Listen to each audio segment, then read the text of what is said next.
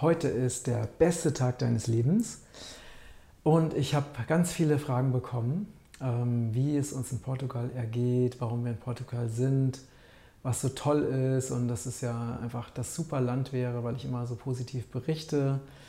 Und ich habe sogar auch kritische Kommentare bekommen von Leuten, die gesagt haben, ja, du bringst hier einfach viel zu viele Leute nach Portugal, weil du ständig von Portugal schwärmst und so. Und also ja, es gab viele, viele Fragen und in diesem Video möchte ich euch die Antworten geben und zwar die Vorteile und die Nachteile vom Auswandern nach Portugal. Und ich muss dazu sagen, es ist natürlich ne, meine persönliche Wahrheit, logischerweise, und meine persönlichen Erfahrungen. Und die beziehen sich auf die Region, in der ich bin, in der Mitte von Portugal. Das ist die Region Arganil, Tabua Oliveira do Hospital, ähm, weil hier habe ich meine Erfahrung gemacht. Hier sind wir jetzt schon ziemlich lange, also ziemlich lange heißt seit vier Monaten oder so, ähm, und teile einfach, was ich persönlich erlebt habe. Ne? Und äh, ich habe das jetzt so aufgebaut, dass ich, ich möchte natürlich immer mit dem Positiven enden, deswegen beginne ich mit dem in Anführungsstrichen Negativen. Und wie gesagt, es ist meine persönliche Meinung. Äh, und jeder Mensch hat ja einfach Dinge, die ihm besonders wichtig sind. Natürlich werde ich das eben mit meiner Brille euch äh, mitteilen, aber ich denke, dass ihr auf jeden Fall spannende und wichtige Informationen für euch bekommt und da einiges rausziehen könnt. Und äh, dann für euch am Ende eine Entscheidung trefft äh, oder auch nicht, ne? oder einfach nur die Information oder vielleicht sogar die Entscheidung, ist für mich interessant, ist für mich nicht interessant. Ähm, ja, also wir sind ja einfach äh, losgefahren mit dem Wohnmobil, mit dem Glücksmobil, ähm, was ihr sicherlich auch ähm, einfach mitverfolgt habt und sind in dieser Region hier gelandet. Äh, wir sind in diese Region gekommen, weil wir, wir haben schon, also relativ früh, als ich nach Portugal gekommen bin, habe ich äh, mich auf die Suche gemacht nach Immobilien, weil ich einfach dachte, ich gucke mal, was es hier so gibt. Und äh, so sind wir auf der, haben wir ein Objekt, ein interessantes Objekt im Internet gefunden und wollten uns das anschauen. Und so sind wir in diese Region gekommen. Dann sind wir auf einem netten Campingplatz gelandet, haben da nette Kontakte gemacht um, und haben letztendlich jemanden gefunden, der uns ähm, oder kennengelernt, der uns dieses Haus vermittelt hat, wo wir jetzt gerade sind. Ähm, wir haben ja praktisch unsere Wohnmobilreise so ein bisschen erweitert, indem wir das Wohnmobil geparkt haben und einfach uns noch ein Haus gemietet haben, was auch gar nicht so geplant war, aber ich gehe ja immer so mit dem Fluss und der Fluss ist sehr, sehr gut in diese Richtung geflossen. Und jetzt kennen wir diese Region hier ganz gut. So, und jetzt fange ich einfach mal mit den ähm, in Anführungsstrichen negativen äh, Punkten an. Ähm, was hier, was in, in Portugal aus meiner Sicht herausfordernd ist, also zum einen ist es so, das Land ist wirklich ziemlich arm. Ähm, also die, die Stundenlöhne hier in Portugal sind wirklich äh, extrem niedrig. Also teilweise arbeiten die Menschen für 5 Euro pro Stunde, ähm, was ja okay wäre, wenn eben die Lebenshaltungskosten deutlich niedriger wären, sind sie aber leider nicht. Das heißt, äh, Mieten, und wie gesagt, ich spreche immer von dieser Region hier, Mittelzentralportugal, wo wir gerade sind. Ne? Also Mieten sind relativ hoch, äh, die Lebenshaltungskosten, ne? also Verbrauchsdinge sowie was Benzin, Sprit, ähm, Lebensmittel im Supermarkt, also auf Märkten sind die Lebensmittel sehr günstig, aber im Supermarkt sind sie eigentlich genauso teuer wie in Deutschland. Ähm, Geräte sind genauso teuer wie in Deutschland. Autos sind teurer als in Deutschland. Äh, das ist auch ein erheblicher Nachteil, also deutlich teurer. Und wenn man ähm, sein Auto äh, mit, also von Deutschland mit hierher bringen möchte, dann muss man dafür eine, darauf eine Steuer zahlen und dann wird das Einfuhren, als Einführen dieses Autos auch nochmal ziemlich teuer. Ähm, das heißt also, diese Autosituation ist, einfach, ist nicht wirklich gut hier. Ähm, und das heißt, für die Menschen hier, also sie, sie verdienen sehr, sehr wenig, ne? also 5 Euro, 6 Euro pro Stunde. Also ich habe zum Beispiel von jemandem gehört, der macht ähm, so, bietet so Facharbeiten an, Facharbeiten im Sinne von, äh, also da werden, ne, also hier wird sehr viel zum Beispiel weil hier alles so extrem wuchert. Ne? Also zum Beispiel diese Mimosa-Bäume oder Ginster oder Eukalyptusbäume und teilweise oder Brombeeren. Ne? Es wächst halt durch die Wärme und auch, dass immer wieder auch Regen da ist und so wächst es einfach sehr schnell und sehr gut und dann wird immer wieder auch Land frei gemacht. Ähm, dann gibt es eben Spezialisten dafür, die eben mit der Motorsense arbeiten oder mit Motorsägen. Und da gibt es halt Leute, die sind also wirklich darauf spezialisiert, bringen ihre ganzen Geräte mit, die Motorsense, die Motorsäge, das Benzin, ähm, den Gehörschutz und so weiter und arbeiten dann wirklich sehr, sehr professionell und nehmen inklusive den ganzen Verbrauchsmaterialien dann 12 Euro pro Stunde, also was dann fast ein Facharbeiterlohn ist.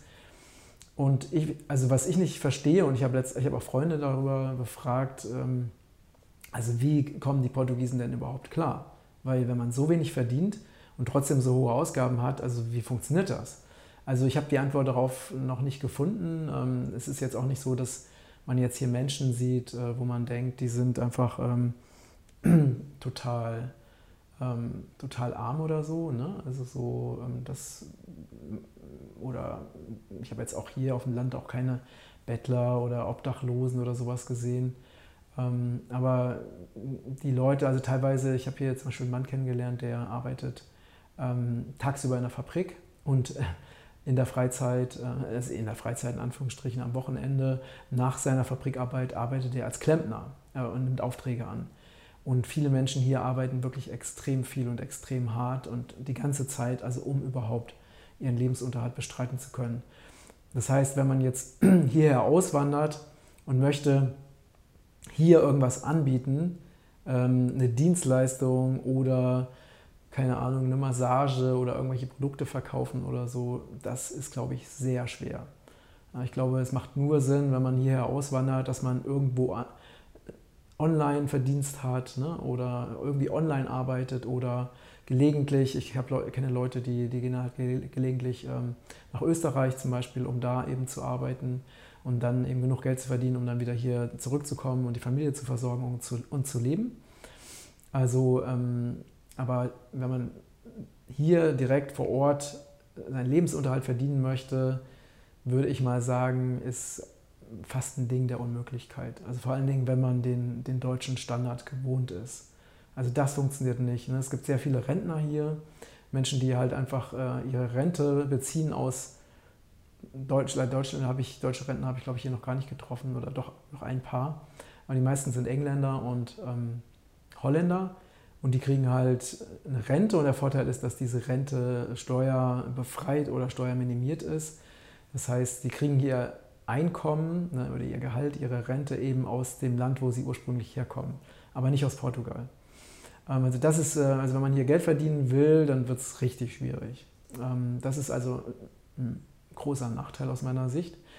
Ähm, dann das Bewusstsein der Portugiesen in Bezug auf alternative Lebensweise, in Bezug auf systemkritische Haltung. Das ist auch, es gibt wirklich nur sehr wenige, die solchen Dingen offen gegenüber sind. Also ich glaube, dass die Gehirnwäsche hier in Portugal noch viel stärker funktioniert halt als in Deutschland. Ähm, also hier sind zum Beispiel auch, ich höre immer wieder diese Zahl, dass 85 Prozent der Menschen geimpft sind in Portugal. Also was dann bedeutet, dass wahrscheinlich Kinder unter 12, das sind vielleicht die letzten 15 Prozent, die nicht geimpft sind. Also man kann davon ausgehen, dass eigentlich jeder, der impffähig ist, hier geimpft ist. Ähm, das ist schon eine ziemlich krasse Zahl. Damit ist Portugal halt eine der höchsten Impfquoten überhaupt. Das heißt also, das Bewusstsein in dieser Beziehung ist wirklich eigentlich auch quasi nicht vorhanden.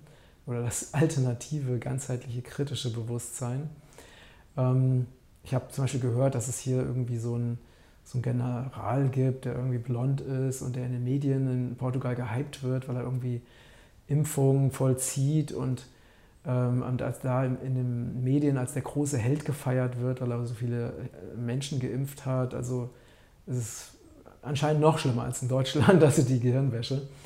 Ähm, na, oder auch was so alternative Lebensweise anbelangt. Ähm, die, klar gibt es auch in, in äh, zum Beispiel Lissabon gibt es halt auch, auch eine vegane Bewegung und Menschen, die sich vegan ernähren und so. Ne? Aber so insgesamt ist das Bewusstsein für Bio, für vegane Ernährung äh, für Ökologie einfach sehr weit zurück im Vergleich zu Deutschland. Also ich rede mal von den Menschen, die eigentlich hier wohnen, ne? nicht von den Zugewanderten. Bei den Zugewanderten ist es nochmal ganz anders. Aber das kommt dann später bei den, ähm, bei den Vorteilen. ähm, das heißt also, da ist wirklich auch, was diese Maskensituation anbelangt. Ne? Also jetzt ist ja das Maskentragen in, in kleinen Läden, in Restaurants, in, äh, ich glaube, unter Plätzen unter 200 Quadratmeter ist das Maskentragen nicht mehr Pflicht und auf der Straße auch nicht mehr Pflicht. Das hindert aber viel, sehr viele Portugiesen nicht daran, es trotzdem weiterzumachen. Also das heißt, ne, sie, die meisten sind, also oder fast jeder ist geimpft, aber trotzdem tragen sie weiter fleißig ihre Maske. Ist natürlich auch komplett unlogisch, außer man weiß über Spike-Proteine, aber das ist ein anderes Thema. Ähm, aber aus Sicht derer, die sich am impfen lassen, ist es völlig unlogisch. Ähm, aber das zeigt einfach, wie, ja, wie wenig vorhanden das Bewusstsein in diesem Bereich hier ist. Ähm, das ist auch aus meiner Sicht wirklich ein, ein erheblicher Nachteil. Ähm, dann kommen wir einfach mal zu der ähm, ökologischen Situation. Ähm, es ist so, dass äh, einfach der Grund, warum die Portugiesen oder eine Folge davon, dass hier so wenig, dass die Menschen so arm sind, ist, dass sie natürlich nach Wegen suchen, wie sie eben möglichst schnell und möglichst leicht zu Geld kommen können. Und das ist eben, wenn sie in Land gehört, dann können sie da Eukalyptus pflanzen. Ja, und dieser, dieser Eukalyptus ist, äh, also ökologisch gesehen, ist eine Riesenkatastrophe äh, für Portugal. Und es gibt also wirklich äh, ja, riesige Flächen hier in Portugal, die also einfach mit Eukalyptus für die Papierindustrie bepflanzt sind. Und das wird halt einfach so gemacht, dass ne, das, also Land wird praktisch ähm, komplett gerodet, also die, die gehen da über ne, mit Baggern da durch, machen alles platt ne, und dann werden da plantagenmäßig in Reihen die Eukalyptusbäume gepflanzt. Und die werden dann bis zu dreimal ähm, geerntet, alle sieben Jahre. Ähm, und dann nach äh, dreimal, also dann nach 27 Jahren, ist die Ernte nicht mehr so gut. Und dann gehen sie wieder mit den, ähm, mit den Baggern ran. Äh, es wird wieder alles, wird die Wurzeln rausgerissen, weil Eukalyptus sonst mal wieder nachwächst. Und dann wird das irgendwie, wird wieder da eine Wüste gemacht ne? und ähm, dann werden die Wurzeln irgendwie verbrannt. Ähm, und das allein das ist natürlich klar, ne? dass auf diesen Flächen, wo Eukalyptus wächst, ist es, ne? also jedes natürliche Leben ist da natürlich kaum noch vorhanden, logischerweise, weil es einfach nur eine Plantage ist. Und dieser Eukalyptus ist äh, auch so äh, krass in der Durchsetzung, dass die auch alle heimischen Pflanzen oder Bäume ähm, weitestgehend ähm, verdrängen. Und, ähm, ein Riesenproblem ist, dass Eukalyptus auch sehr, sehr gut brennt. Äh, das heißt also, so einheimische Bäume, die brennen lange nicht so schnell. Also einheimische Bäume sind zum Beispiel Korkeichen, sind zum Beispiel Pinien. Also die sind eher feuerresistent und da entstehen auch nicht so leicht Waldbrände. Aber bei den Eukalyptusplantagen, da äh, auch durch dieses Eukalyptusharz, was die enthalten. Die Bäume duften toll, also ne, das, ist, das ist ja auch sehr heilsam, Eukalyptus, aber einfach für die Ökologie ist es nicht gut. Ähm, durch dieses Harz, also brennt eben Eukalyptus besonders schnell. Und äh, also ich, das sind natürlich all die Informationen, die ich habe, das habe ich alles gehört. Ne? Also das haben mir Leute erzählt. Also das natürlich kann es sein, dass da auch immer einiges mir falsch erzählt wurde. Ne? Aber das habe ich so gehört, dass auch wohl dann teilweise die Eukalyptusbäume irgendwie im Brand explodieren dann nochmal so Teile weitergeschleudert werden und wieder andere Stellen anzünden und so.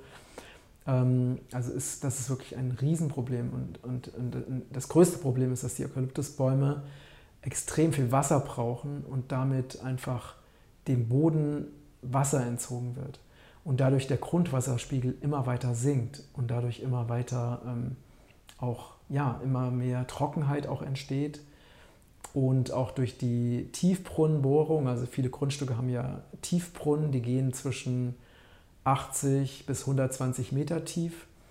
Ähm, da, ja, also durch dieses, dadurch, dass man das Wasser aus so einer großen Tiefe rausholt, sinkt natürlich auch der Grundwasserspiegel weiter, was auch wiederum diese Dürre ähm, fördert. Ähm, und äh, also mir hat einer, ein Hausbesitzer, hat mir erzählt, es gab hier, wo wir jetzt sind, gab es also einen heftigen Brand. Das war 2017. Und da ist wirklich über hunderte von Kilometern in beide Richtungen, äh, also riesige Flächen, hat alles gebrannt, wirklich alles. Und äh, die Feuerwehr hat es wohl nur, und das war, ja, die Geschichte ist, glaube ich, auch ganz wichtig zu wissen. Ähm, es war ein extrem heißer und extrem trockener Sommer. Und äh, die ganzen Bombarderos, also das sind die, äh, die Feuerwehrleute, die, das, das, war Ende Oktober und die waren gar nicht mehr auf, in Bereitschaft, weil Ende Oktober haben die wohl nicht mehr mit dem Waldbrand gerechnet.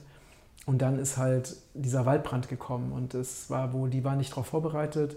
Es hat sich extrem schnell ausgebreitet. Äh, die Winde waren wohl auch heftig. Ne? Und unser Freund hier, der, hat, äh, der hatte 400 oder er hat immer noch 400 Hektar Land, hatte 400 Hektar Wald, ist alles komplett abgebrannt. Er hatte ganze Lagerhallen mit Brennholz komplett abgebrannt.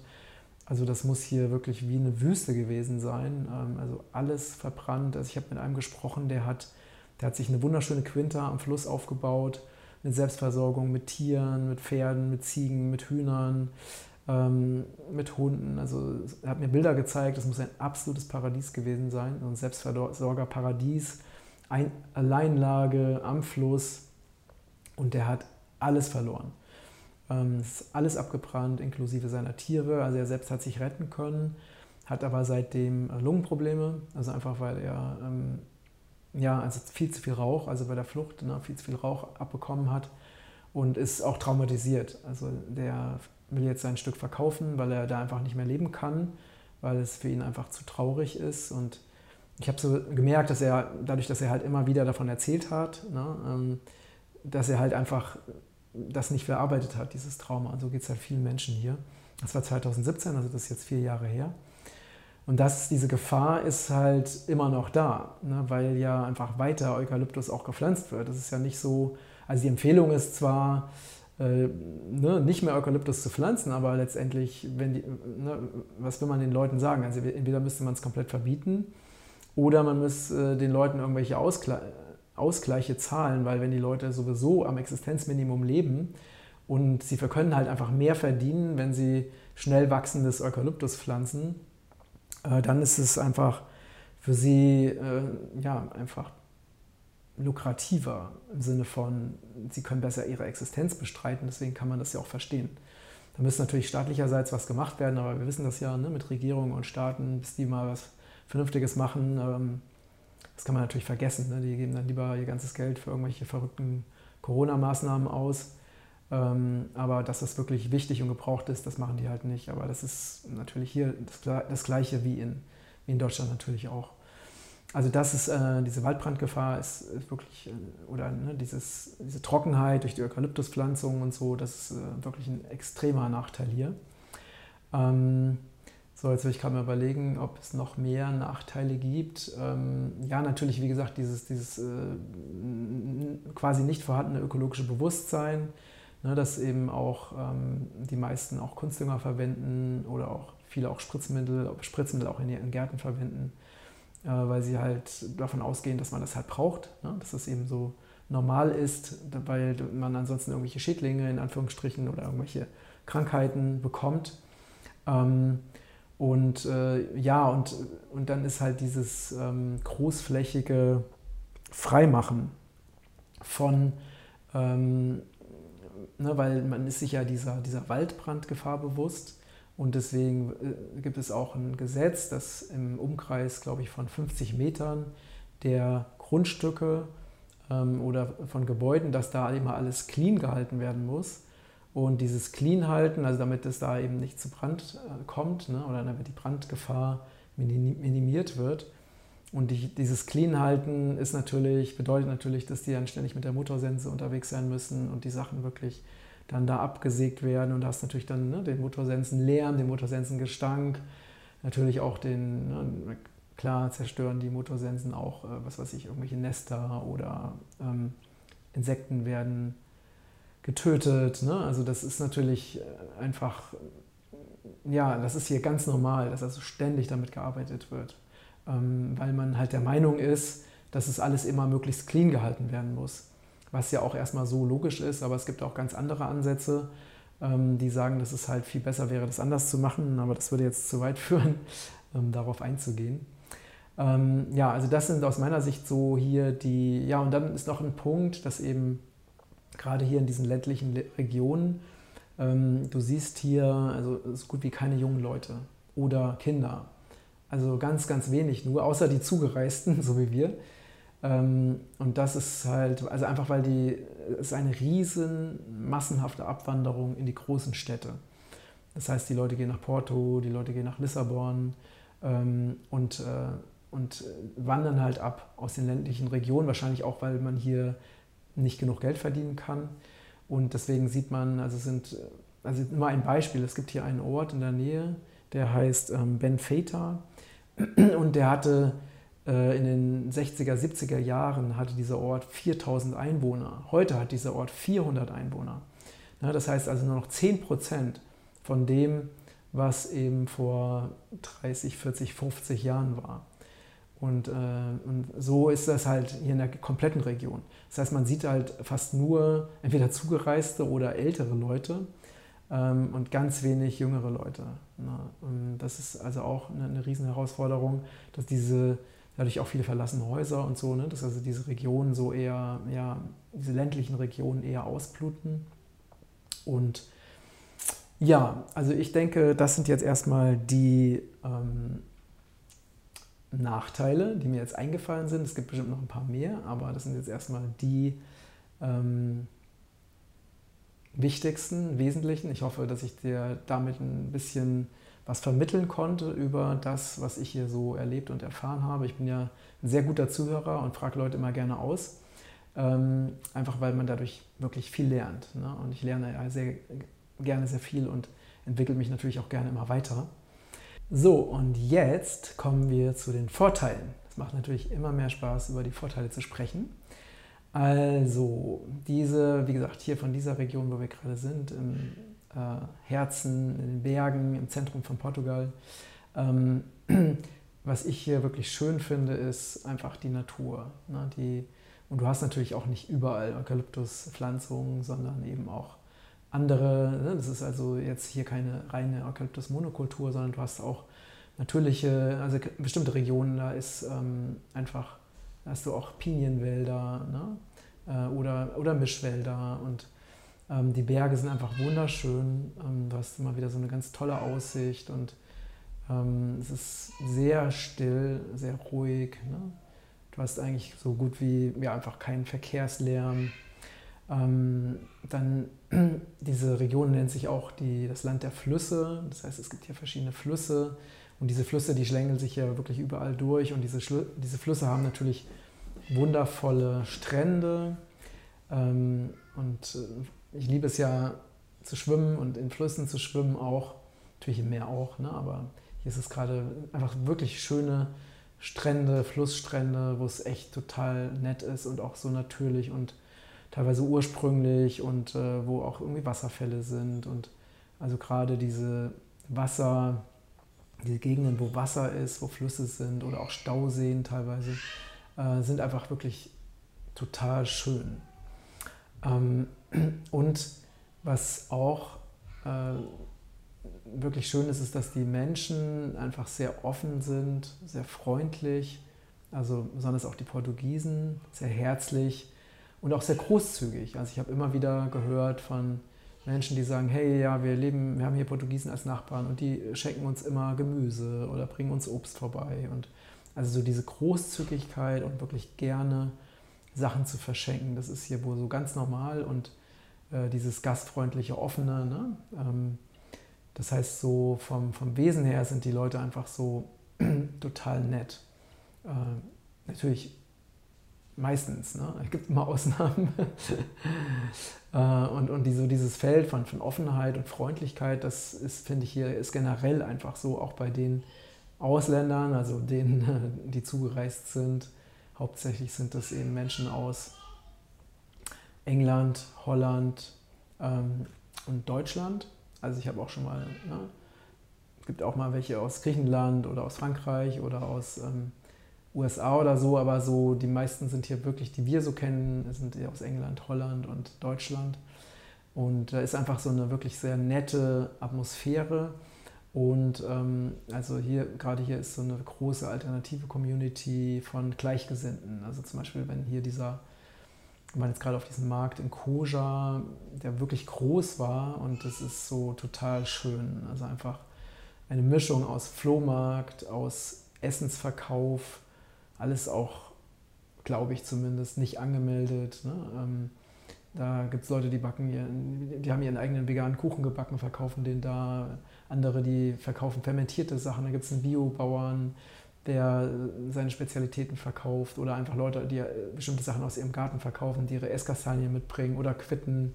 Ähm, dann gab es da einen Stand, wo es um, äh, die sich engagiert haben oder engagieren gegen so einen Lithiumabbau, der irgendwie große Teile des Nordens äh, wohl verseuchen würde. Also das ist eigentlich auch wieder ein Nachteil, ne? aber ähm, das heißt Menschen, die auch einfach engagiert sind ähm, und einfach so ein ganz schönes Feld ne, auf diesem Markt. Also hat so gut wie keiner hat irgendwie eine Maske auf. Die Leute umarmen sich, sind total herzlich. Es gibt wirklich viele Kinder, äh, äh, Kinderinitiativen, richtig viel, Schulinitiativen. Also man hat da so richtig, äh, ja, also die, ne, die, so viele Möglichkeiten. Also jetzt hier auch ähm, dich zu vernetzen mit, mit Kindergruppen oder Initiativen oder auch neue, die gestartet werden.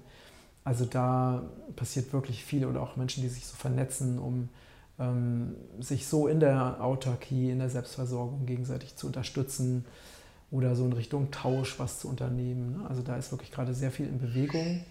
Ähm, und das ist einfach so dieses Feld, weil uns ist natürlich auch total wichtig, dass wir wo sind, wo einfach Gleichgesinnte sind, weil Gleichgesinnte sind einfach wichtig, also gerade in diesen heutigen verrückten Zeiten. Äh, Menschen, die einen wirklich verstehen und die auch die gleiche Sprache sprechen, die ähnliche Werte haben, die ähnliche Ziele haben, wo man sich wirklich austauschen kann und verstehen kann, auch gegenseitig unterstützen kann. Das finde ich ist hier sehr, wirklich sehr gut gegeben. Dann, ähm, ach hier, jetzt kommt das Baby, Baby will hier rein.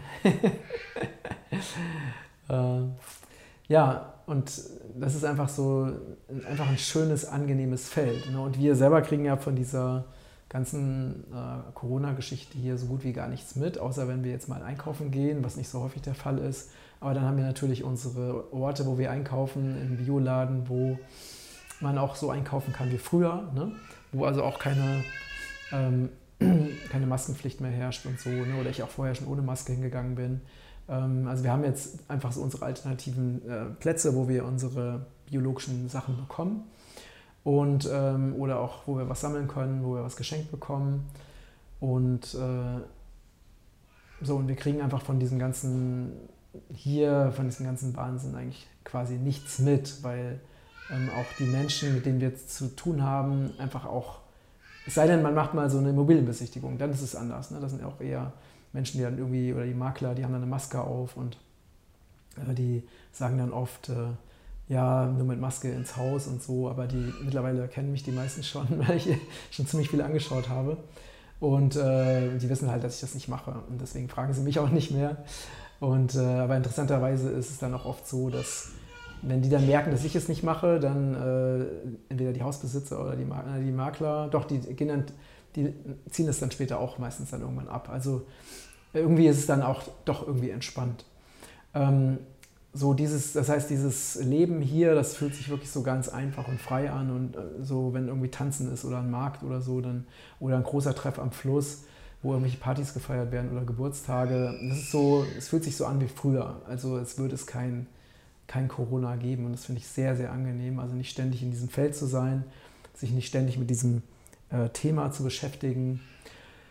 Und äh, was auch noch ein Vorteil ist, ist, dass ähm, es wirklich sehr viel äh, Land zu verkaufen gibt, ähm, sehr viele Immobilien zu verkaufen gibt. Ähm, also das ist ein großes Angebot ähm, und auch wirklich in jeder Preisklasse, also auch günstiger als in Deutschland. Also kommt darauf an natürlich auf die Region. Ne? Also ich meine, in irgendwelchen ländlichen Regionen in Deutschland ist es vielleicht genauso günstig. Ne? Aber ist relativ, relativ günstig im Vergleich zu, zu ähm, städtischen Regionen in Deutschland oder ähm, Regionen, die einfach im Einzugsbereich von, von, von größeren oder kleineren Städten liegen.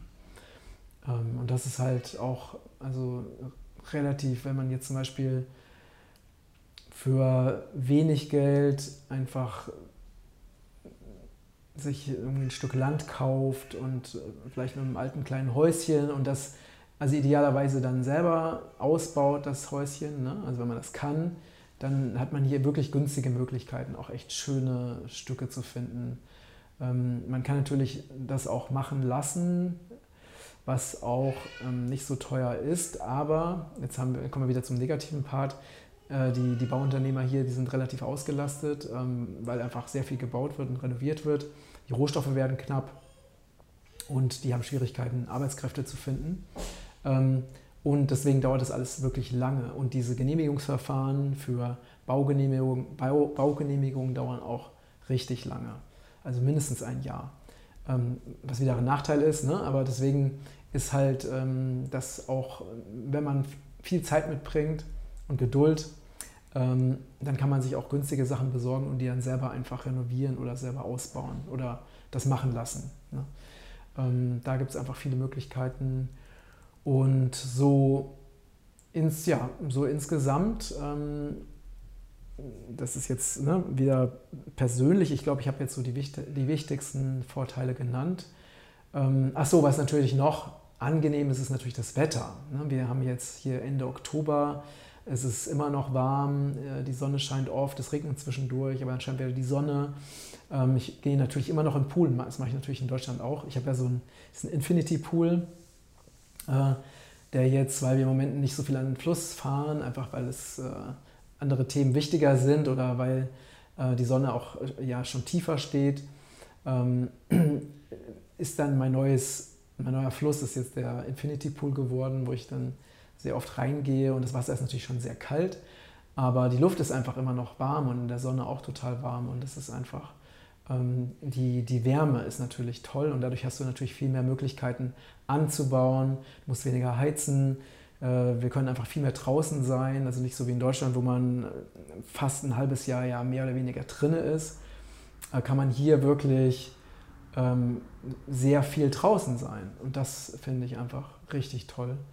Ähm, einfach mehr draußen als drinnen zu sein, also einfach weil wir besonders ich einfach die Natur total liebe und auch für unsere Kleine ist es einfach super. Einmal Tür aufmachen, sie kann einfach draußen sein, draußen rumlaufen, draußen spielen und ähm, das, also das Klima ist, ist wirklich echt schön. Und das ist natürlich auch für Selbstversorgung, für Gemüse- und Obstanbau ist es natürlich auch deutlich besser, weil die Vegetationsperiode deutlich länger geht. Ähm, also man kann hier fast durchgehend ähm, was anbauen ähm, oder was ernten. Also wenn man das vernünftig plant, kann man eigentlich immer irgend, hat man immer irgendwie was. Ne? Orangen, Zitronen, Zitrusfrüchte, die sind ja den ganzen Winter über am Baum, äh, die kann man immer wieder ernten. Dann gibt es ja Gemüse, was lange im Garten stehen kann und man kann sehr früh, teilweise schon im Februar, März, kann man wieder neue Sachen pflanzen. Ähm, das ist also für, für Selbstversorgung ist es wirklich auch ziemlich, ziemlich ideal. Ja, ich denke, das sind jetzt erstmal so die wichtigsten Vorteile. Es kann natürlich sein, wahrscheinlich wie immer, ne, am Ende des Videos äh, fällt mir irgendwas ein, was ich vergessen habe, aber ich denke, das ist erstmal, erstmal so das Wichtigste. Und äh, ja, also für mich das Resümee ist, oder für uns, wir fühlen uns hier wirklich wohl. Also ich schlafe hier besser als in Deutschland. Ich äh, fühle mich insgesamt besser, freier, lebendiger, ähm, mehr in meiner Mitte. Und deswegen, ähm, ja, wollen wir einfach hier bleiben und das weiter genießen, das Leben hier. Und also das ist jetzt unser Fazit daraus. Also uns sind natürlich die Nachteile sehr klar bewusst. Und möglicherweise gibt es auch noch andere Länder, wo das insgesamt alles besser ist. Ähm, aber wir haben irgendwie das Gefühl, das ist für uns jetzt einfach stimmig hier. Und wir sind hier gerne und wir müssen natürlich, wenn wir jetzt das passende Stück Land finden, was wir bisher noch nicht gefunden haben, dann müssen wir halt ja auf diese Wald Brandgefahr achten und gucken, wie wir uns da bestmöglich verschützen können, weil das ist wirklich hier ein ganz, ganz wichtiges Thema. Ähm, weil, weil man, man, will natürlich nicht das, was man irgendwie aufgebaut hat oder ne, das dann irgendwann mal verlieren. Ähm, so, das ist vielleicht so die größte Herausforderung, wenn man hier sich niederlässt, diese Waldbrandgefahr-Geschichte. Ähm, und, äh, aber ja, wir sind uns des Risikos bewusst und entscheiden uns trotzdem dafür, zumindest im Moment, weil man weiß natürlich nie, wie der Fluss fließt, weil, weil es kann natürlich auch sein, dass sich alles nochmal ändert.